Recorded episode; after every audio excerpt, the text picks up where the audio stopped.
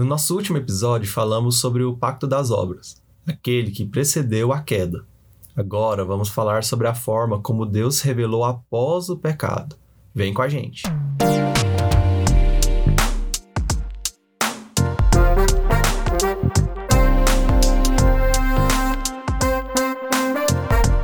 Esse é o Invisible Shots, uma série de podcasts do Invisible College com pequenas doses teológicas baseadas nas nossas principais aulas, a fim de te instigar e direcionar sobre algumas questões teológicas importantíssimas.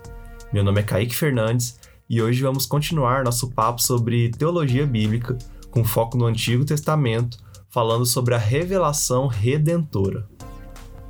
Antes de mais nada, precisamos esclarecer que o termo redenção é usado por Gerhard Voss, um dos autores que fundamentam nossas aulas sobre o Antigo Testamento, em antecipação. Esse termo não vai ocorrer até o período mosaico. Nós o empregamos aqui por motivo de conveniência, ok?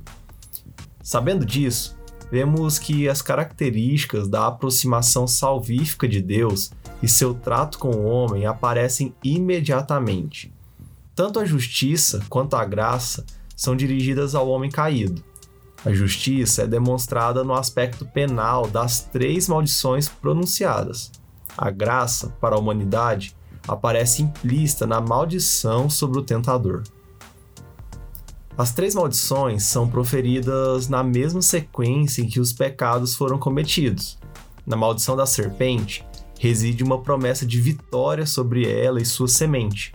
A condenação de rastejar sobre o ventre capacita a semente da mulher a ferir sua cabeça, enquanto que a serpente só pode ferir o calcanhar da semente da mulher.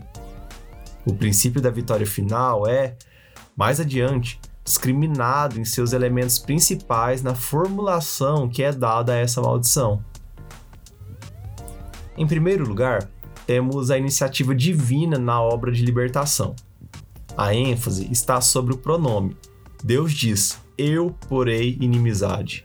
Aqui não é primariamente um apelo ao homem, mas uma promessa divina. Deus não está meramente instigando ou promovendo a inimizade, ele está soberanamente a estabelecendo.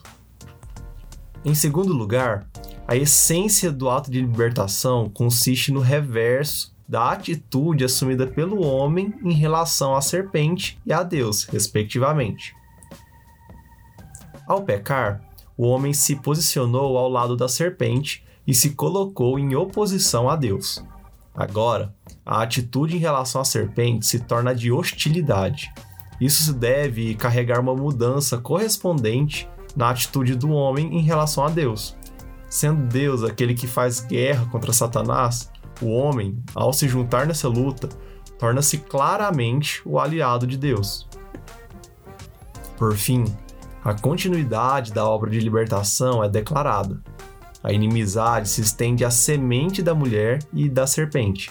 A promessa de Deus é que ele manterá a inimizade na linhagem humana e não permitirá que ela desapareça.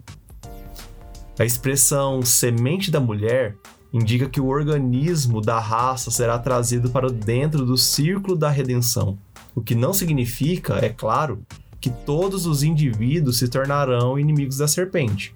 O ponto é que Deus não salva indivíduos meramente, mas ele salva a semente da mulher. Resumindo, nas primeiras promessas redentoras de Deus ao seu povo, conseguimos enxergar o pacto da graça em meio às declarações de justiça que são feitas ao pecado do ser humano. Gerhard dos Voss prossegue nos dizendo que, quanto à semente da mulher, não estamos autorizados a buscar uma referência exclusiva ao Messias aqui, como se somente ele estivesse sendo indicado pela expressão semente da mulher.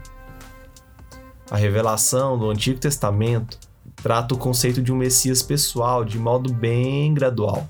Era suficiente para o homem caído saber que, por meio do poder e graça divinos, Deus traria vitória contra a serpente por meio da raça humana, a fé poderia descansar nisso. O objeto da fé deles era muito menos definido que o nosso. uma vez que conhecemos o Messias pessoal. Entretanto, a essência dessa fé era a mesma, quando considerada no seu aspecto subjetivo, confiança na graça de Deus e seu poder de trazer libertação do pecado.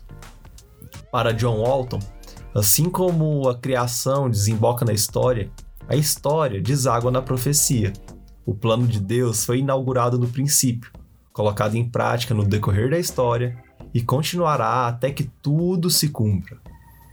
Ao ver o plano divino em ação no passado, Pentateuco e livros históricos, e projetado no futuro, a literatura profética, podemos começar a apreciar sua sabedoria insondável. Tão somente ele é digno de louvor e adoração. O Antigo Testamento, portanto, deve ser considerado como a apresentação dos atributos divinos em ação. Podemos saber quem e como ele é ao ouvir o que fez e pretende fazer.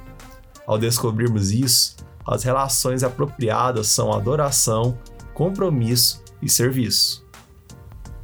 Concluindo, o povo da aliança nasceu da confiança nas promessas que Deus fez sobre a redenção e libertação do ser humano das consequências mortíferas do pecado.